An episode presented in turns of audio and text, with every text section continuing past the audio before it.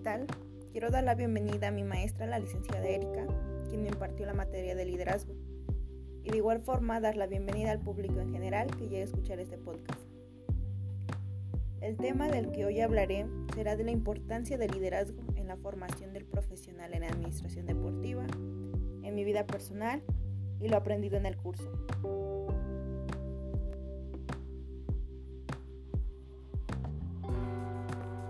Para empezar, un buen administrador deportivo debe ser un buen líder, ya que de él puede depender el éxito de una empresa o equipo en el que se puede encontrar laborando. De igual forma, un profesional en administración deportiva debe conocer diferentes temas para poder desempeñar un buen trabajo, además de que tiene que tener la capacidad de poder guiar a un grupo para llegar a una meta o a algún objetivo que tengan establecido. Cada persona es líder de su propia vida, pero no todos lideramos nuestra vida de igual forma, porque hay distintos tipos de líderes, aunque es posible ser distinto líder con diferentes personas, porque cada una es única y diferente y no se le puede tratar de igual forma. Entonces, yo, en lo personal, he sido una líder democrática. Bueno, eso me he considerado. Pero con este curso he aprendido que también he sido una, una líder autoritaria. Por lo mismo de que hay situaciones en las que tienes que ponerte en un papel y hay otras en las que debes ser tú mismo. Aunque, aunque eso pueda ser difícil de entender, es, posible. Un buen líder también tiene que tener inteligencia emocional para poder manejar situaciones difíciles o fáciles, pero no dejando que sus sentimientos lo dominen, porque hay veces que nos encontramos con personas difíciles de tratar, pero no por eso pues vamos a dejar venirnos abajo con comentarios malos. Cada persona, ya sea profesional o no, va a vivir un proceso de cambio, va a vivir su metamorfosis, en el cual pues aprenderá a buscar un lugar seguro, después adaptarse para después volver a salir, pero ya siendo diferente, y siendo alguien mejor. Mi proceso de metamorfosis lo viví en la preparatoria, debido a que fue el momento en el que me encontraba perdida debido a situaciones familiares que eran muy complicadas y que pues no sabía yo llevar. Pero con el tiempo, con este cambio, tuve que aprender, tuve que, que salir adelante y pues ahora estoy aquí de pie y me encuentro bien. Considero que estoy en la mejor etapa de mi vida porque aprendí a conocerme aún más de lo que ya sabía. Los seres humanos nos hace falta vivir en nuestro aquí y en nuestra hora, para aprender a disfrutar lo que ya tenemos y no estar pensando en lo que carecemos, porque es algo que pasa frecuentemente. Todos andan corriendo, pensando en el mañana y no se detienen a ver lo que están viviendo en el hoy, o también puede que estén viviendo en el pasado. Y eso no es correcto. El darnos cuenta no siempre es fácil porque implica darnos cuenta de nuestro mundo exterior, nuestro mundo interior, el darnos cuenta de la fantasía y de la realidad. También debemos aprender que hay cosas que se pueden modificar y hay otras que no, por el simple hecho de que no queremos hacerlo.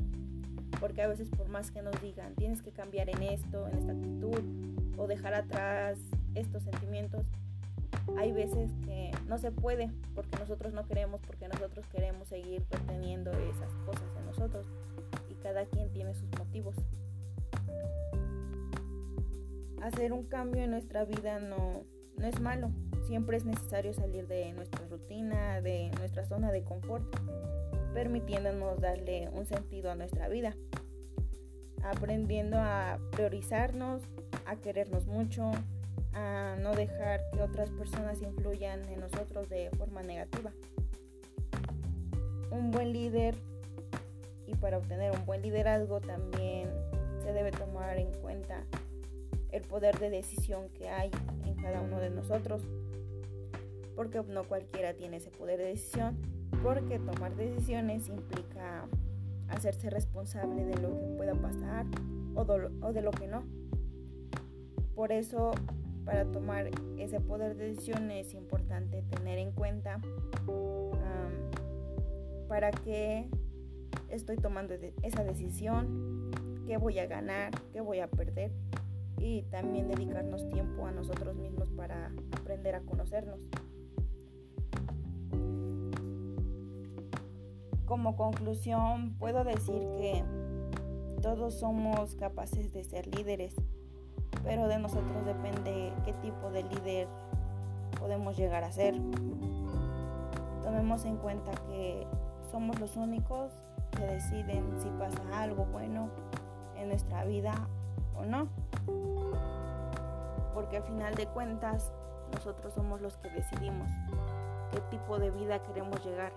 Es por eso que es muy importante querernos, tenernos amor a nosotros y también a las personas que están a nuestro alrededor y demostrar que, que nosotros podemos, que somos unos buenos líderes porque durante nuestra vida diaria tomamos decisiones. Además podemos ser líderes ya sea de nuestra vida personal como siempre, en todo momento. Podemos ser líderes de nuestra familia, de nuestros amigos, de un equipo o de equipo deportivo o equipo de trabajo. También tenemos que, ser empáticos, ponernos en el lugar de los otros para poder entenderlos y que nos entiendan, brindarles confianza y comprensión. Y como comentarios finales, un líder debe guiar y facilitar el camino para aquellos que lo siguen, porque un líder no va detrás de un grupo, sino delante de él. Prestemos atención a estas palabras que a veces nos dejan mucho. A mí me han dejado mucho que aprender y las he tomado en cuenta para manejar mi vida y para, para seguir adelante esforzándome por conocer más, por aprender más cosas, por ser mejor persona conmigo mismo y con las personas que están a mi alrededor. Si no es hoy, ¿cuándo? Si no es aquí, ¿dónde? Y si no soy yo, ¿quién va a cambiar el mundo? las cosas no suceden. En nuestra vida no va a suceder nada si nosotros no decidimos que así sea, que sucedan. Y un cambio es una puerta que solo puede abrirse desde adentro. Y es muy cierto porque debemos conocernos bien y saber qué tenemos en el fondo de nosotros para poder empezar a modificar algo. Todos queremos cambiar al mundo, pero nadie piensa en cambiarse a sí mismo. Porque a veces somos muy egoístas o no nos damos cuenta de que a lo mejor el problema no está en los demás, sino en nosotros mismos. Y para poder cambiar, pues empecemos por nosotros mismos, dedicarnos un poquito de tiempo, un poquito de atención para ver qué nos hace falta o qué nos está sobrando aunque considero que nunca nos sobra, ¿verdad? Siempre es necesario aprender más y más y más y mejorar. Porque al final todo irá bien y si no va todo bien, significa que todavía no es el final.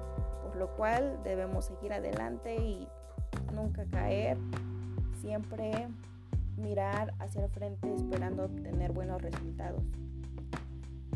Todo cambio es duro al principio, desordenado a la mitad y precioso al final. Así que cada cambio que hagamos va a valer la pena, sin duda alguna, pero eso va a depender de nosotros y de la forma en que lo hagamos. Para encontrar nuestro mejor yo, debemos deshacernos de nuestro yo débil y ser fuertes y ser capaces, ser buenos tomando decisiones, darnos cuenta de lo que tenemos y siempre ser perseverantes. Agradezco la atención prestada, esperando que este podcast haya sido de su agrado. Hasta pronto.